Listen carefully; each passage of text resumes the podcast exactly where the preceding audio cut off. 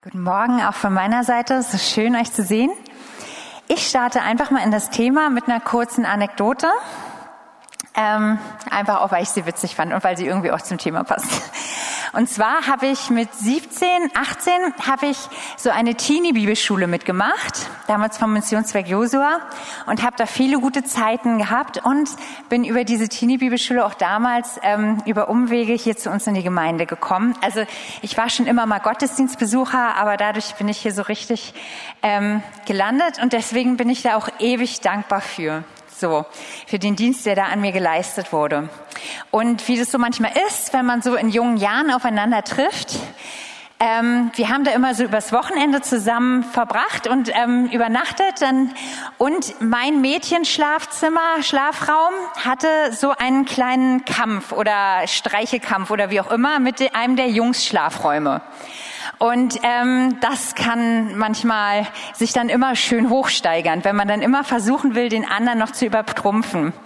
Und ich weiß noch, dann war irgendwann eine Rückantwort der Jungs auf einen wirklich sehr niveauvollen Streich von uns, ähm, dass sie reingerannt sind in unseren Raum, wie die besenken die, die, ähm, das Oberteil über der Nase und alles mit ihrem Deo eingesprüht haben, was sehr massiv gestunken hat. Wir waren erstmal unfassbar empört. Und dann hat irgendwann einer aus unserer Runde gesagt, und wir haben schon Pläne geschmiedet, wie wir es jetzt noch steigern könnten. Da meinte einer, komm, wir sind, wir sind Bibelschüler hier. Wir können es eigentlich nur steigern, indem wir ihnen was Gutes tun. Und alle waren, was? Bist du verrückt?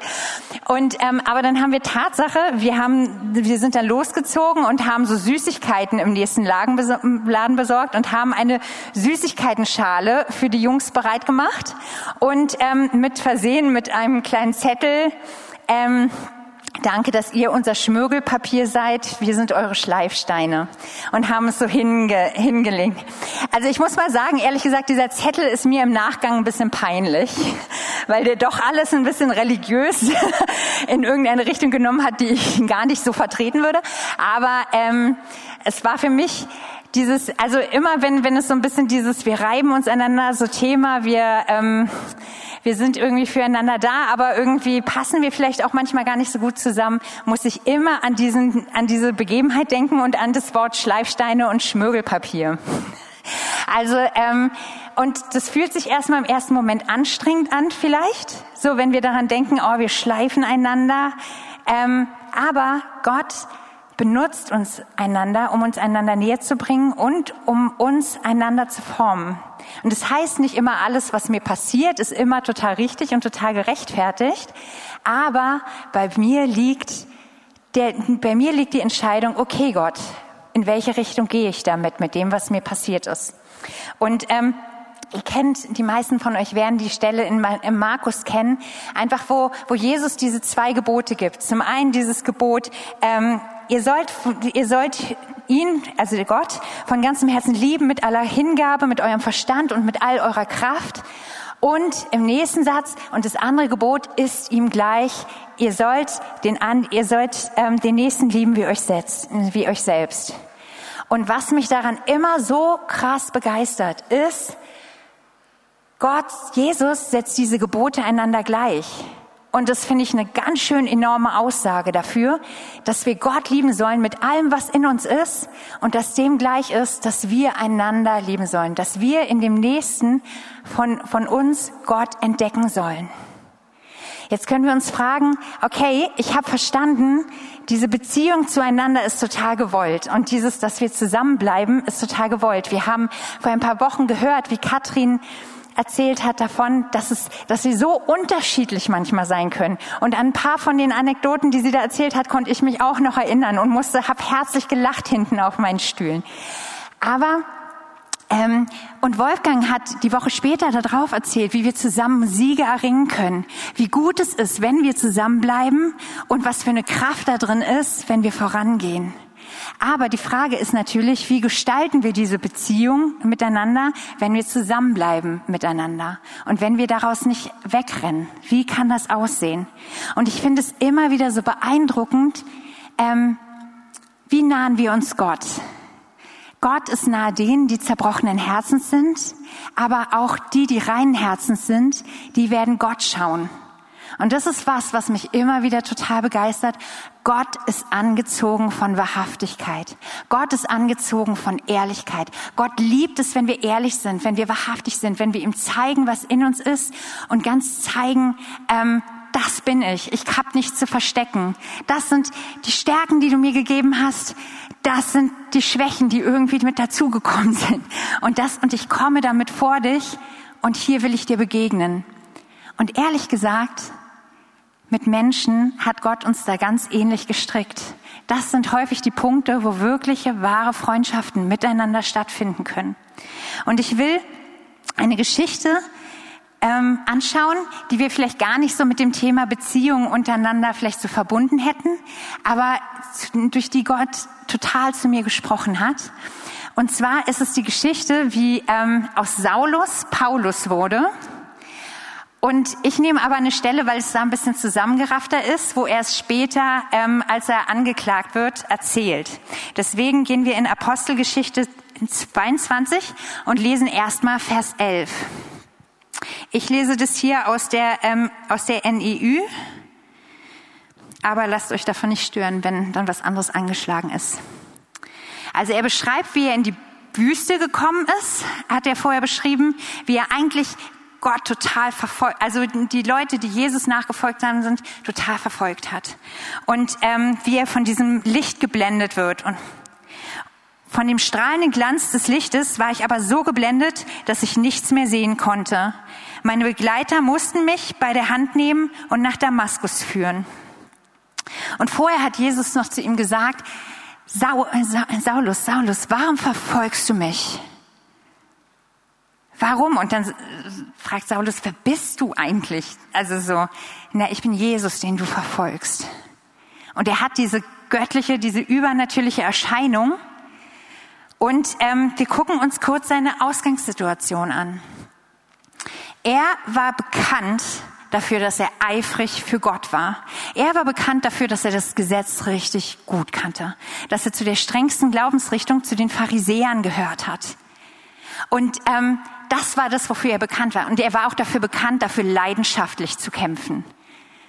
Er war dafür bekannt, das richtig ernst zu meinen, auch mit der Verfolgung, von den neuen Christen. Also sagen wir mal so, er war jetzt nicht so ein, ja, ach, ich setze mich mal in die Ecke und guck mal auf mich zukommt Typ.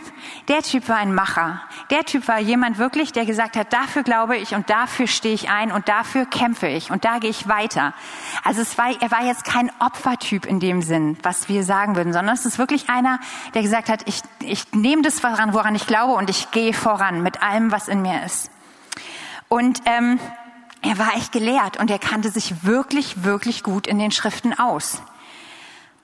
Und er wurde persönlich, stellt euch das vor, ihr seid so jemand, der wirklich den Hintergrund hat. Das war nicht so einer, der irgendwie mal spontan entschlossen hat, oh, ich will bei Gott sein, sondern es war einer, der sein Leben dafür schon hingegeben hatte, um möglichst nah bei Gott zu sein, um möglichst gut die Gesetze zu erfüllen, um möglichst gut alles zu machen. Und dieser Mensch wird von Gott persönlich gestoppt.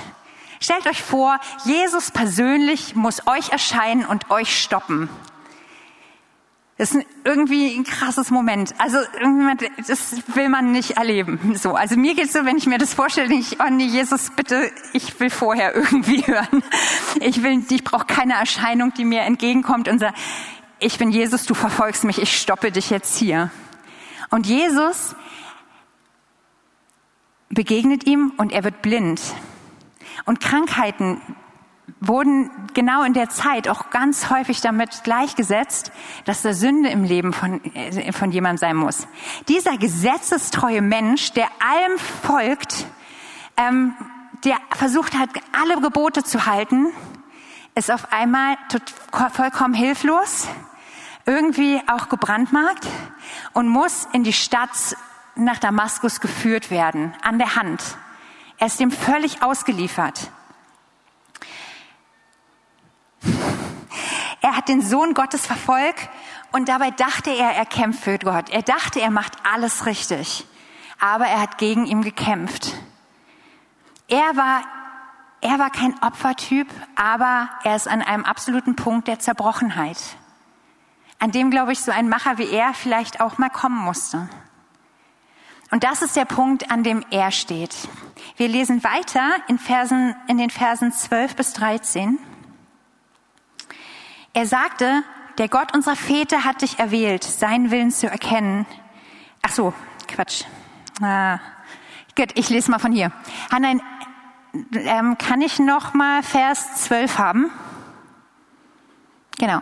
In Damaskus wohnte ein frommer Mann und gesetzestreuer Mann, Hananias, der bei allen Juden der Stadt in hohem Ansehen stand. Vers 13. Hananias suchte mich auf, trat zu mir und sagte, Saul, mein Bruder, du sollst wieder sehen können. Im selben Augenblick sah ich ihn vor mir stehen. Ich konnte wieder sehen.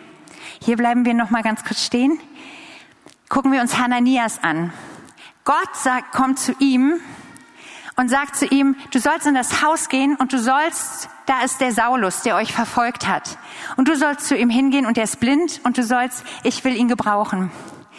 Was ist das für ein Gefühl, von Gott komplett in die Höhle des Löwen geschickt zu werden, in eine Begegnung geschickt zu werden, wo ich denken würde, Angst weglaufen, Flucht ist meine erste Tendenz. Also da kommt so ein Jona-Drang in mir hoch, wo ich sagen würde, nein, aber auf gar keinen Fall. Das kann nicht, das kann nicht du gewesen sein. Ähm, das muss vielleicht irgendwie, also ich weiß nicht, was ich da gehört habe, aber Gott kann es nicht gewesen sein. Gott würde mich nicht in so eine gefährliche Situation schicken. Was für ein Mut muss es Hananias gekostet haben, darauf zu hören? und sich in diese Beziehung reinzugehen, in diese Begegnung mit der Person reinzugehen, obwohl er wusste, das kann total schlimm für mich enden. Wenn sich das alles nicht bewahrheitet, wenn das alles nicht gewesen ist, das kann mich mein Leben kosten. Das kann mich kosten, dass ich gefangen genommen werde und abgeführt werde. Das kann alles, es kann mich alles kosten. Aber Hananias hat Gott so vertraut, dass er sein Schutz ist. Und Hananias hat Gott so sehr vertraut, dass er zu ihm geredet hat, dass er sich in diese, in diese Begegnung hineinbegeben hat mit Mut. Und diese beiden Menschen begegnen sich an völlig unterschiedlichen Punkten. Und beide kostet es etwas. Also Saulus hat es echt ganz schön viel gekostet, an diesem Punkt zu sein und an, einfach in dieser hilflosen Position zu sein. Und Ananias hat es total gekostet, kostet es Mut, dahin zu gehen und alles aufs Spiel zu setzen. Und Beziehung kostet uns etwas. Machen wir uns nichts vor. Immer wieder. Es kostet uns häufig Zeit. Es kostet uns Geduld. Das kostet uns auch über Fehler manchmal zuzudecken. Aber der Gewinn ist so viel größer, weil genau an diesen Punkten, wo wir uns begegnet sind und wo, wo es uns was gekostet hat, wo wir miteinander gerungen haben, da wird was Übernatürliches freigesetzt. Genauso wie wenn wir uns mit Gott mit Wahrhaftigkeit nahen und ihn schauen können. Das ist eine übernatürliche Begegnung. Und genau diese übernatürliche Begegnung wird freigesetzt, wenn wir einander in Wahrheit begegnen, wenn wir uns an unseren unterschiedlichen Punkten begegnen und wenn wir es uns was kosten lassen, einander zu begegnen. Und ähm, wir gehen mal zu, zu den Versen 14 und 16. Hananias sagte, der Gott unserer Väter hat dich dazu erwählt, zu erkennen, was, ähm, was sein Wille ist. Er hat bestimmt, dass du den siehst, der gerecht ist und ihn persönlich mit dir reden hörst. 15. Denn du sollst sein Zeuge sein und allen Menschen von dem berichten, was du gesehen und gehört hast. Noch ein zweiter. Also, was zögerst du noch? Steh auf und lass dich taufen. Rufe dabei im Gebet den Namen Jesu an. Dann wirst du von deinen Sünden reingewaschen werden. Ist eine krasse Nummer, das zu jemandem zu sagen, der echt dafür alles getan hat, um möglichst rein zu sein. Aber es passiert total was Übernatürliches. Gott spricht Berufung aus, genau an diesem Punkt, wo Saulus zerbrochener ist als je zuvor. Gott bleibt nicht dabei stehen und sagt, mach mal erstmal einen Seelsorgekurs. Gott bleibt nicht dabei stehen und sagt, ach, bevor ich irgendwie, ich will erstmal gucken, wie sich das alles hier so bewährt, sondern Gott spricht Berufung aus und nennt ihm Schritte, die er gehen kann. Das ist das, was passiert, wenn wir uns begegnen mit Gott zusammen. Wenn wir diese göttlichen Begegnungen untereinander haben und mit Gott. Das ist das, was Gott daraus macht. Gott spricht Berufung aus. Gott spricht, bringt uns einen Punkt weiter. Gott tut etwas Übernatürliches unter uns. Ah, die Bibelstelle habe ich nicht angesagt. Aber unser Beamer ist super. Ich weiß das. Ähm, such mal schon mal Römer 1, Verse 11 bis 12 aus. Und genau solche verändernden Beziehungen können wir nämlich haben, wenn wir unsere Zerbrochenheiten untereinander zeigen. Und das, was mich so beeindruckt ist, Paulus war wirklich einer der starken Leiter im Neuen Testament. Wirklich jemand, zu dem man aufschauen kann. Und er ist derjenige, und er behält es aber auch bei. Denn in Römer 1, Vers 11 bis 12, denn ich sehne mich danach, euch persönlich kennenzulernen und euch etwas von dem, was Gottes Geist mir geschenkt hat, weiterzugeben, damit ihr in eurem Glauben gestärkt werdet. Und weiter. Besser gesagt, damit wir, wenn ich bei euch bin, durch unseren Glauben gegenseitig ermutigt werden. Ich durch euch und ihr durch mich. Er behält diese Haltung bei, der Paulus, dass er sagt, wir wollen gegenseitig voneinander gestärkt werden. Ich will von euch ermutigt werden. Ich brauche es genauso wie ihr von mir. Und wir führen uns da gegenseitig lang, damit wir wachsen und wachsen und wachsen. Und das ist mein Thema heute. Wahrhaftige Beziehungen leben und zusammen reifen. Wir wollen zusammen wachsen. Wir wollen uns in Wahrheit begegnen und einfach immer mehr Gott zusammen immer ähnlicher werden. Und wie kann es so praktisch aussehen, wenn ich, ähm, wenn ich persönliche Beziehungen mit Wahrheit leben will und wenn ich darin wachse?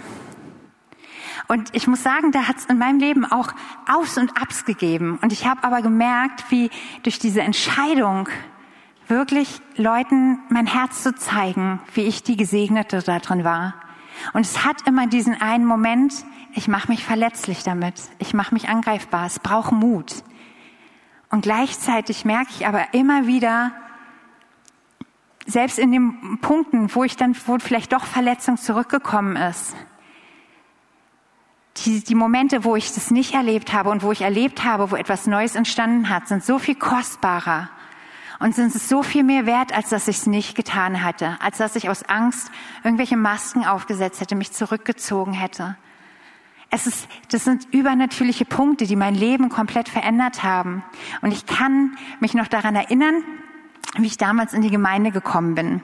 Und es hat mich damals total ähm, viel gekostet. Ich hatte echt wahnsinnige Menschenfurcht. Ich hatte das schon mal erzählt, als ich hier gepredigt habe, dass ich mal zusammengeschlagen worden bin als Teenager und danach hatte ich totale Menschenfurcht vor anderen. Ich hatte wirklich Angst, wieder so verletzt zu werden.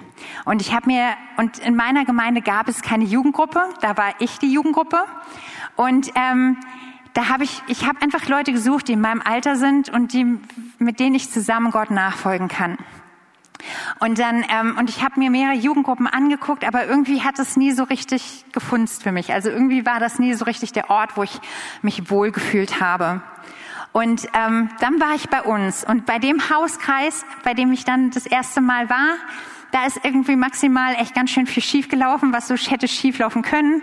Da war ein Hund, der mich die ganze ähm, Anbetung lang be, ähm, berochen hat und irgendwie so immer wieder angekommen ist. Ich habe versucht zu wechseln. Also ich habe mich so im Fokus gefühlt und alles, was ich wollte, war bloß nicht im Fokus sein. So. Und dann kam danach noch eine ganz furchtbare Bemerkung von einem, der auch noch da war. Die war auch nicht schlau, die Bemerkung. Aber es ist, ähm, und aber irgendwie, ich war da und ich wusste, hier gehöre ich hin. Bei allem, was gerade schiefgelaufen ist. Hier ist mein Platz. Und es war so ein zu, nach Hause gekommen zu fühlen. Und da war ich bereit dafür, auch alle Unwegsamkeiten einfach mal so in einem, also so anzunehmen. Aber ich weiß noch, ich habe mir damals gedacht, okay, jetzt geht's los. Jetzt starten die Beziehungen voll durch. Jetzt bin ich, jetzt habe ich Leute, die auch Gott nachfolgen. Und es hat einen Moment gedauert ehe sich diese Beziehungen so untereinander entwickelt haben. ich da, ich an diesen Punkt gekommen, wo ich sagte wurde, wirklich, das sind Leute, ich zeige alles vor denen. Und irgendwie, also wenn wir mal ehrlich sind, manchmal haben wir die Erwartung, weil wir alle an Gott glauben, ähm, müssen wir alle immer sofort so, so nah sein.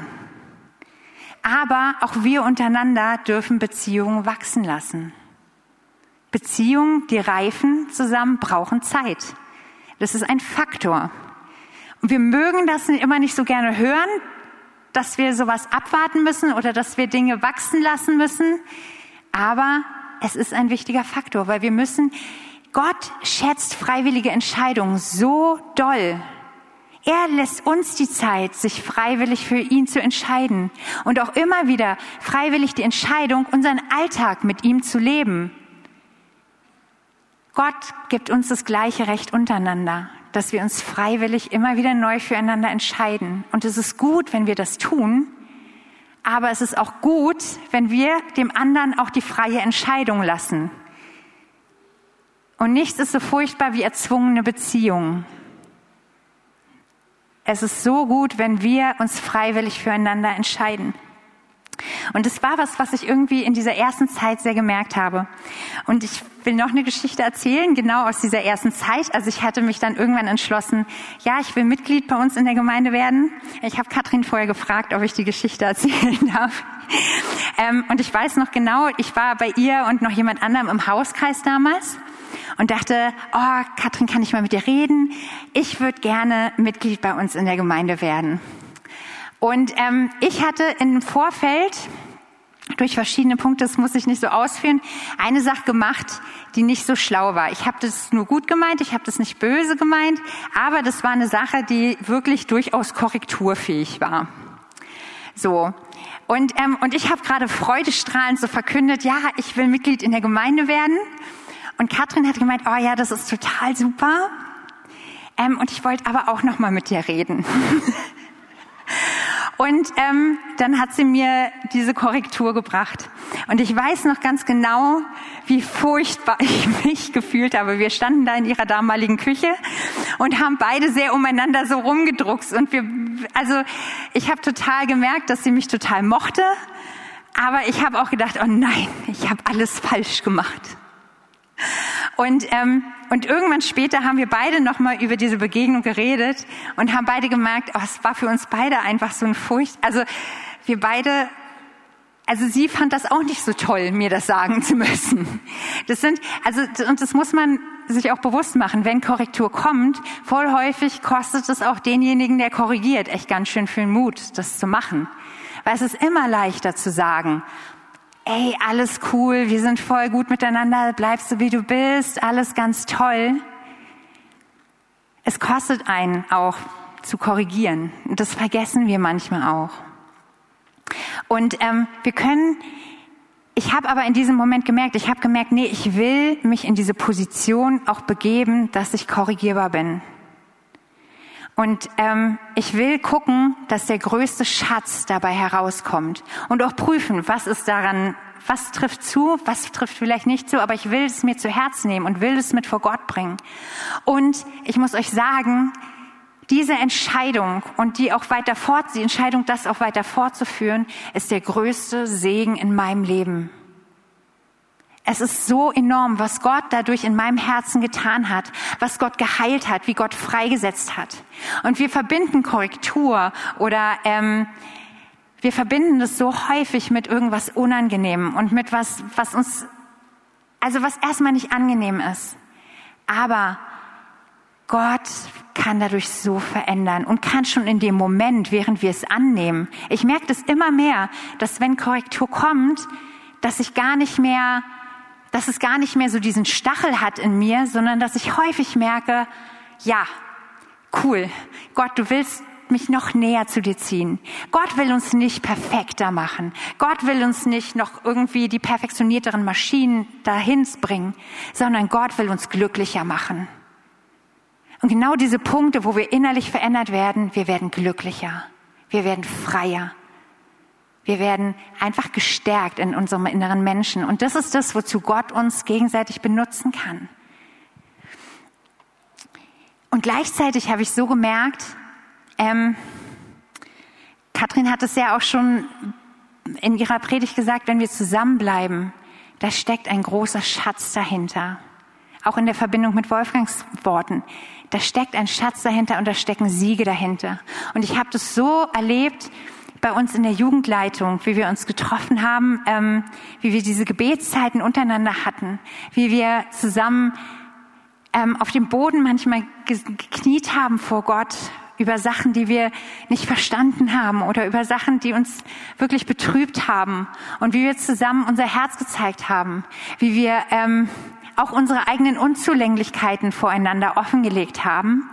Und manchmal, wenn von außen so Leute auf uns raufgeguckt haben als Jugendleitung, und sie sagt, ah, ihr seid auch euch so einig und ihr seid so gleichgeschaltet. Also es ist mir ein, zweimal begegnet und ich dachte so, oh, wenn ihr wüsstet, wie unterschiedlich wir als Jugendleitung sind. Wenn ihr das wüsstet.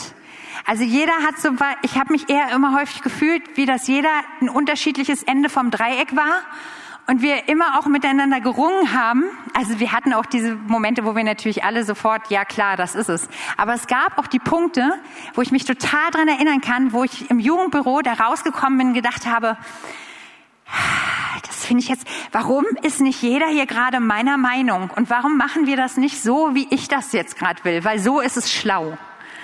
Ähm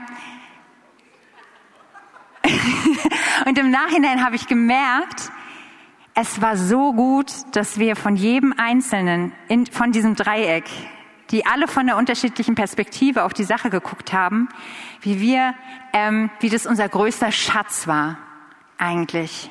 Einer allein hätte hätte das nicht so gut deichseln können, häufig wie diese Entscheidungen dann sich manchmal doch als gut herausgestellt haben. Und wir haben wahrscheinlich auch Fehler gemacht auf dem Weg. Aber ich habe das so erlebt, dass diese Unterschiedlichkeit nicht unsere größte Schwäche war, sondern dass ich gemerkt habe, Gott hat es zu unserer größten Stärke untereinander gemacht und auch miteinander zu unserer größten Stärke gemacht. Ich kann mich noch erinnern, als ähm, mein Vater ähm, so, der hatte die Diagnose Krebs und wir hatten dann immer wieder, dann kamen diese E-Mails, die schon im, im, im Betreff PSA hatten, so diese PSA-Werte. Und ich weiß immer noch, wenn ich diese E-Mails bekommen habe, dachte ich, oh nein, ich will sie gar nicht öffnen. Also irgendwie, es kann gut sein, die Werte, es kann richtig schlecht geworden sein, es kann, ich will es gar nicht ähm, angucken. Das ist meine Tendenz bei so etwas. Und ähm, dann habe ich das im Jugendbüro erzählt und ich weiß noch, wie Jonas damals meinte, ey, aber es steht im Wort, der Gerechte vor schlimmer Nachricht fürchtet er sich nicht. Im ersten Moment fand ich das nicht so witzig. ähm, und im zweiten Moment ist es nachgesagt und ich habe gemerkt, ja Gott, du kannst es machen, dass ich mich vor diesen Nachrichten nicht fürchte. Und da hat jemand, der eine ganz andere Reaktionsweise im ersten Moment hatte als ich, hat mir eröffnet, so kannst du langgehen, so kannst du es sehen. Ich habe auch erlebt, gerade in dieser Corona-Zeit, ich meine, ich glaube, wir haben alle in dieser Zeit erlebt, wie wichtig Beziehungen untereinander sind. Wie wichtig es ist, dass wir eingeschlossen sind in eine Gemeinschaft. Und ehrlich gesagt, gesagt, ich bin so froh, dass ich das erleben durfte. Ähm, dass meine Beziehungen, dass meine Freundschaften total durchgetragen haben durch diese Zeit. Und ich wohne alleine und es gibt dann diesen Punkt, wenn man ganz viel alleine dann zu Hause ist. Und ich war vorher immer sehr aktiv und habe viel gemacht. Und auf einmal ist man viel zu Hause und viel alleine mit sich und mit seinen Gedanken. Und ich habe total gemerkt, wie es so über mich reingebrochen ist. So Sachen, die ich vielleicht auch manchmal weggeschoben habe, wo ich viel gemacht habe, genau um diesen Gedanken nicht begegnen zu müssen. Und ich habe aber erlebt, wie ich mich vor Leuten in dieser Zeit auch öffne, wo ich, wo ich das, auch wenn es nur online war, aber ich habe so eine Tiefe online selbst durchgespürt, wo ich das sagen konnte und wo wir zusammen beten konnten und wo Gott gekommen ist und so freigesetzt hat, wo ich mich zeigen konnte, selbst an diesem irgendwie unpersönlichen Medium. Und ich bin froh, wo es jetzt wieder in Präsenz geht. Aber ich bin so froh, dass es uns nicht hindern kann, dass, der, dass es nichts gibt, womit der Feind uns wirklich dauerhaft hindern kann, diese Gemeinschaft miteinander zu leben. Und ähm, dann kam die Anregung von hier vorne, so eine Gebetsgemeinschaften miteinander zu machen. Und dann haben wir zu viert als Freundin untereinander haben wir gesagt, okay, wir wollen gerne so eine Gebetsgemeinschaft sein. Wir wollen uns einmal wöchentlich einfach immer wieder online treffen und zusammen beten. Und, und es war so ein wichtiger Termin irgendwann für mich, ein unfassbar wichtiger Termin, weil ich und ich habe auch immer geschaut, dass ich mir den irgendwie frei halten konnte, weil es war so schön zum einen irgendwie, wir alle hatten mal unsere persönliche Krise in dieser Zeit gehabt. Und wir alle hatten mal irgendwie so einen Moment, wo wir voreinander, ey, das und das, ich verstehe es gerade nicht. Ähm, ich hatte meinen kurz vor Weihnachten, als ich in meiner Leitungsposition, in, wo es sehr, sehr schwer war und ich ähm, auch einen Fehler begangen habe und ähm, es alles einfach furchtbar war. Also wirklich, ich saß dann zu Hause und war nur ach, ich kann nicht leiten, es geht nicht und ähm, es, ich mache alles falsch. Und wir haben dann untereinander gebetet und ich habe sofort in dem Moment gemerkt, wo ich mich vor den anderen gezeigt habe, schon bevor wir angefangen haben zu beten, wie Gott gekommen ist mit Frieden. Und während wir gebetet haben, habe ich so gemerkt, oh Gott nimmt gerade meinen Raum zu Hause ein, wo ich gerade alleine bin und niemanden sehen kann. Aber Gott nimmt meinen Raum ein. Und das ist das, wo wir, wo wir merken, wo wir in dem Moment schon, und die Umstände haben sich nicht verändert, aber wir können in dem Moment merken, etwas in mir verändert sich, dadurch, dass andere an meiner Seite stehen. Und wir haben gleichzeitig aber auch gemerkt, und das ist mir so ein wichtiger Punkt auch, dass wir uns zusammen über die Siege des anderen freuen konnten. Das ist wirklich, wenn ich nur wenn wir in Gemeinschaft leben, ist ein ganz toller Nebeneffekt, kann der sein, dass ich vielleicht nicht immer nur auf mich selber gucke. Dass ich vielleicht nicht immer nur auf das gucke, was ist bei mir gerade so los, wer kann mir jetzt gerade zuhören, was, was kann bei mir jetzt so, also wo sind meine Siege, sondern ich habe in dieser Gebetsgemeinschaft so doll erlebt, wie wir, wir haben dann immer auch gesammelt von den einzelnen Leuten, okay, wofür wollen wir beten, wo wollen wir sehen, dass Gott durchbricht, dass Gott, äh, dass Gott wirkliche echte Durchbrüche schafft. Und ich weiß noch, wie wir von Woche zu Woche, also dann hat's, wir hatten so eine WhatsApp-Gruppe, wo wir uns dann auch immer verabredet hatten dann für diese Zeiten. Und dann kam manchmal so an einem Tag, kam so, hat's immer so wieder pling, pling, pling gemacht und da kam eine Gebetserhörung nach der anderen durch.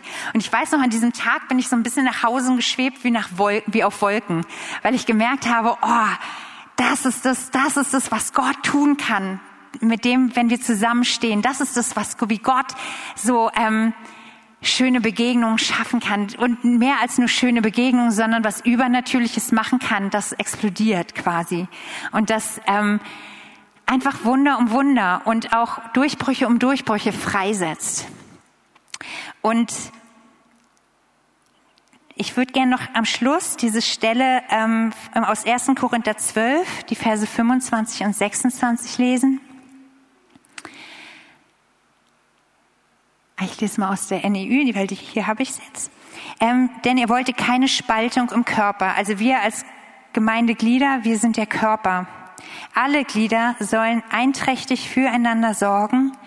Wenn ein Glied leidet, leiden alle anderen mit. Und wenn eins besonders geehrt wird, freuen sich die anderen mit. Und das ist das, wo Gemeinde so richtig Spaß macht. Klar, ich habe so auch gelernt, diese Punkte schätzen zu lernen, so barmherzig miteinander zu sein und mit, dass es mich berührt, wenn andere um mich herum leiden oder wenn anderen, wenn es anderen schlecht geht. Das lässt mich nicht kalt, das lässt mich nicht an sich vorübergehen. Und ich kann es immer mehr genießen, dass in so Momenten der Blick von mir weggerückt wird und dass ich Gott in dem anderen erkenne. Und dass ich erkenne, was Gott für diese Person vor sich, vor Augen hat.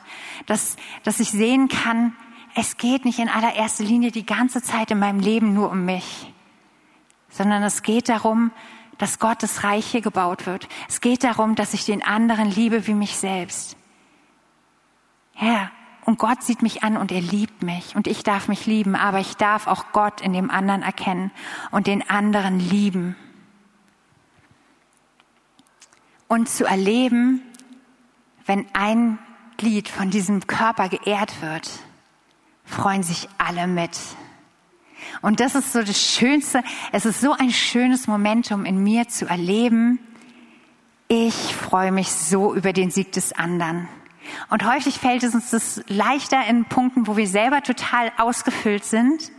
Aber was ist, wenn ich noch auf einen Sieg warte und genau in dem Bereich erlebt mein Mitbruder, meine Mitschwester den Sieg? Kann ich mich darüber freuen? Kann ich mich dafür freuen, dass jemand anders geehrt wird, auch wenn ich vielleicht in dem Punkt noch nicht gesehen oder geehrt wurde? Kann ich das hochheben? Kann ich sagen, ja, genau die richtige Person hat es gerade getroffen. Ich freue mich so, so doll für dich. Und das sind häufig die Punkte, die dehnen uns. Da merken wir manchmal auch, was in unserem Herzen ist. Die führen uns manchmal einen Spiegel vor. Aber wir müssen davor keine Angst haben. Und wir dürfen erleben, dass Gott uns schützt, dass Gott unser Herz festmacht in dieser Zeit. Und ich hatte letzte Woche, das habe ich auch geteilt hier im Gottesdienst, und das hatte ich jetzt noch den, den Eindruck, das am Schluss, das so noch zu bringen, nochmal dieses Bild. Ähm, ich habe das da ganz kurz gefasst, aber eigentlich habe ich gesehen, wie so ein Herz zerbrochen war und wie es, wie Gott es wieder zusammengesetzt hat und die die, ähm, die zersplitterten Stellen mit Gold ausgegossen hat. Und wir können erleben, wie wir in seiner Gegenwart und wenn wir auch zusammen Gott suchen, wie Gott unser Herz neu festmacht, wie unser Gott, wie Gott unser Herz neu veredelt, wie Gott uns weiterführt, wie wir Gott schauen, genau in diesen Momenten. Ich habe das so häufig erlebt, dass ich in den Momenten, wo ich mich anderen gezeigt habe, wo andere sich mir gezeigt haben, dass Gott sich offenbart. Das ist ein Punkt, wo Gott sich offenbart, da wo wir uns in Ehrlichkeit und Wahrhaftigkeit begegnen. Und das ist das, was wir brauchen. Das ist das, was wir wollen. Und lasst uns diesen Weg immer wieder neu dahingehend einschlagen. Und vielleicht kann die Band schon nach vorne kommen.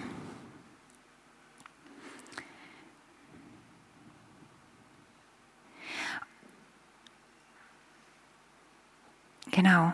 Und ich würde euch einladen, dass wir alle, wir haben jetzt wirklich noch gut Zeit, dass wir, ähm, vielleicht gibt es so bestimmte Punkte in der Predigt, die haben dich so ein bisschen gepiekst, Vielleicht gab es so bestimmte Punkte, da hast du gemerkt, oh ja, genau das will ich, genau das will ich erleben.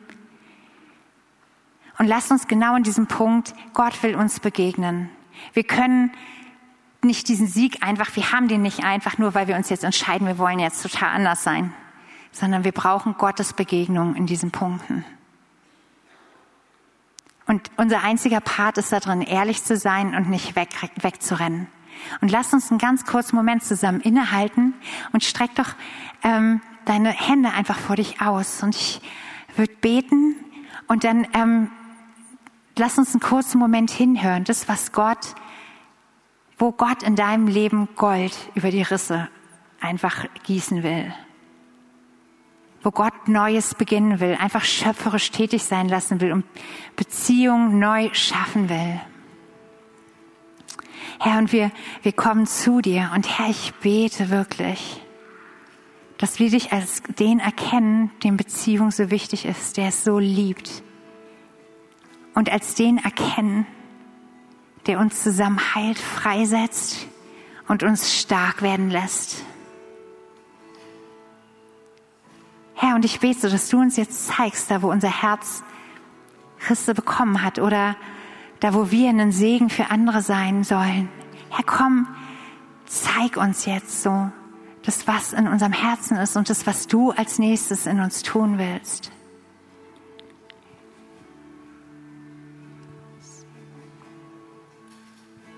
Geh jetzt einfach mit ihm ins Gespräch.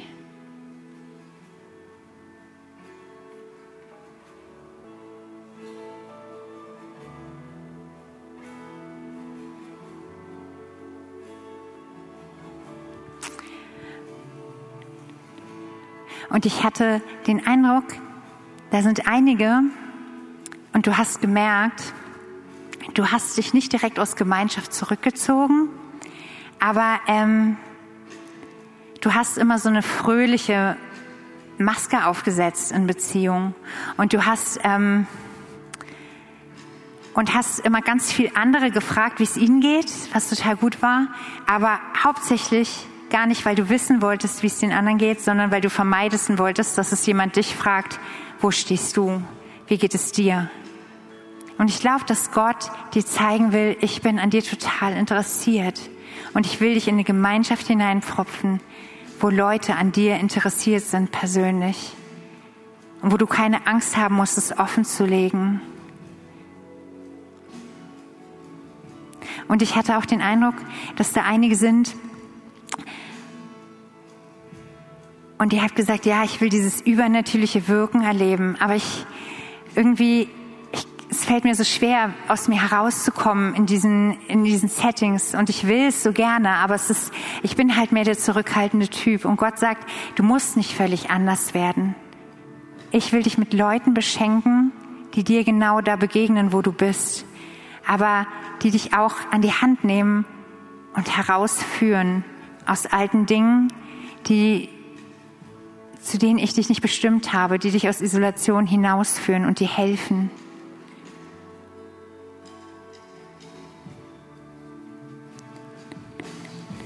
Und lasst uns zum Abschluss einfach noch den Chorus singen und ähm, einfach so als Hingabe für Gott, hier ist mein Herz und zeig du mir deinen Weg, den, den du mit mir gehen willst.